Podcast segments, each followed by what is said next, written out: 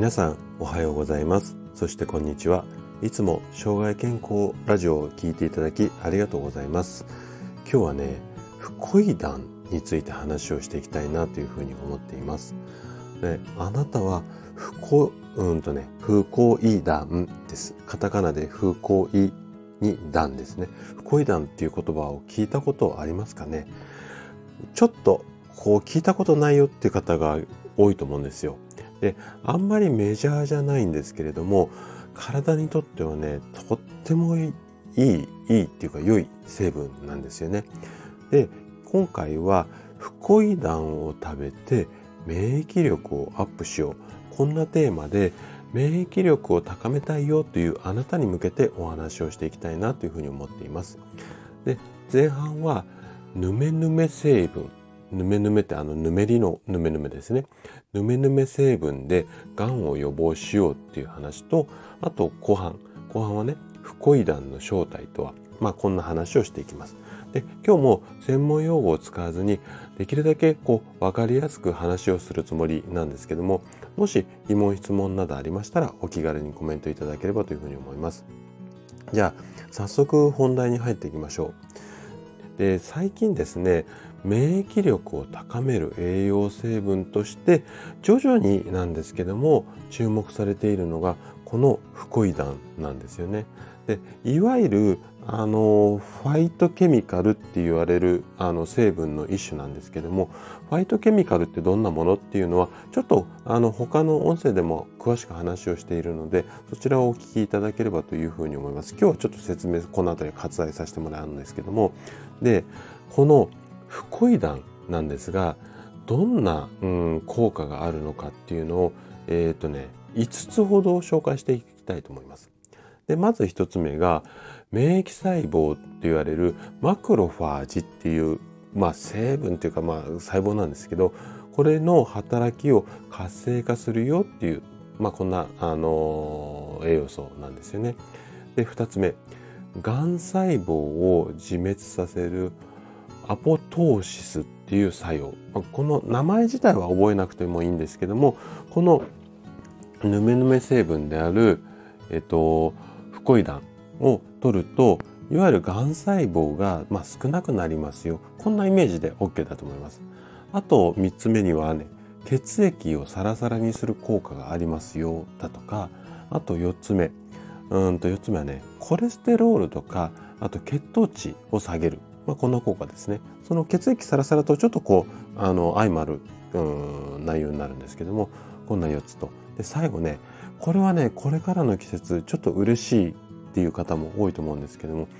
いわゆる花粉症だったりアレルギーの症状ありますよね。あのあたりの症状を緩和させる、まあこんな効果があったりします。で、以上5つなんですけども、どれも結構嬉しいものばかりですよね、効果としては。じゃあ、ここまで聞いたあなたはフコイダンってじゃあどんな食べ物に実際に入ってるのっていうふうに思うかもしれないのでこの辺りをですね後半詳しく見ていきましょう。じゃあ今日後半なんですけども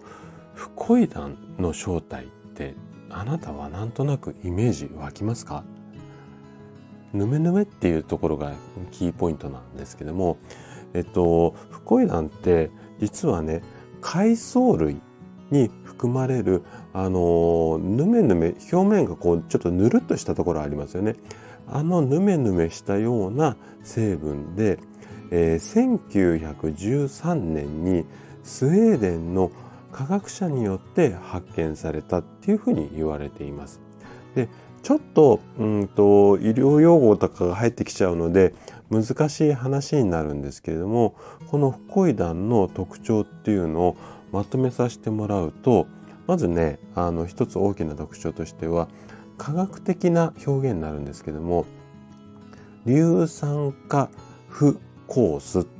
まあ、この名前自体はあのどうでもいいことなんですけどもいわゆる糖あの砂糖の糖ですね。糖を主体とした高分子多糖体、えー、高分子は高いに分子に多糖体は大いに砂糖の糖に体っていうふうに書くんですけどもこういう多糖体っていうようなあの、まあ、カテゴリーっていうかその公認の中に入るような栄養成分なんですよね。で中国の最古の薬物書まあ中国の昔からあるすごい古い薬の辞典みたいなのがあるんですけどもそこにもね海藻がその腫瘍を治すっていう記載があったりだとかあと末期がんの人がこのフコイダンを摂取したおかげによってその腫瘍が消滅したよなんていう事例があったりします。であともう一つがんとはちょっと別になるんですけども食中毒菌食中毒にまつわる菌ですよねこの辺りの増殖をはうん抑えるような働きこんなものがあったりします。はい、でじゃあ肝心の、えーと、どんなものにたあの入っているのかっていうところなんですけども大体海藻類でぬめっとしたものをイメージしてもらえればいいんですけどももう圧倒的に含有量が多いのがもずくなんですよ。はい、もずく皆さんお好きですかね？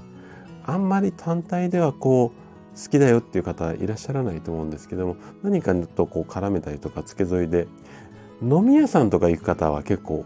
食べる方が多いと思うんですけどこのもずくにねすごい入ってます。でそれ以外はあの昆布だとかわかめこの辺りにも入っているんですけども圧倒的にはもずくになりますのでもし今日の話を聞いてフコイダン取っていきたいよっていう方はもずくをねちょっと意識して食べるようにするといいかもしれません。ということで今回はフコイダンについて話をさせていただきました。最後まで聞いていただいたあなたがですねこのヌメヌメ成分これを意識することで確実に健康に近づくことができます。人生100年時代この長寿の時代をですね楽しく過ごすためには健康はとっても大切になります。是非海藻類なんかをしっかり食べて生涯健康を目指していただけたら嬉しいです。それでは今日も素敵な一日をお過ごしください。最後まで聞いていただきありがとうございました。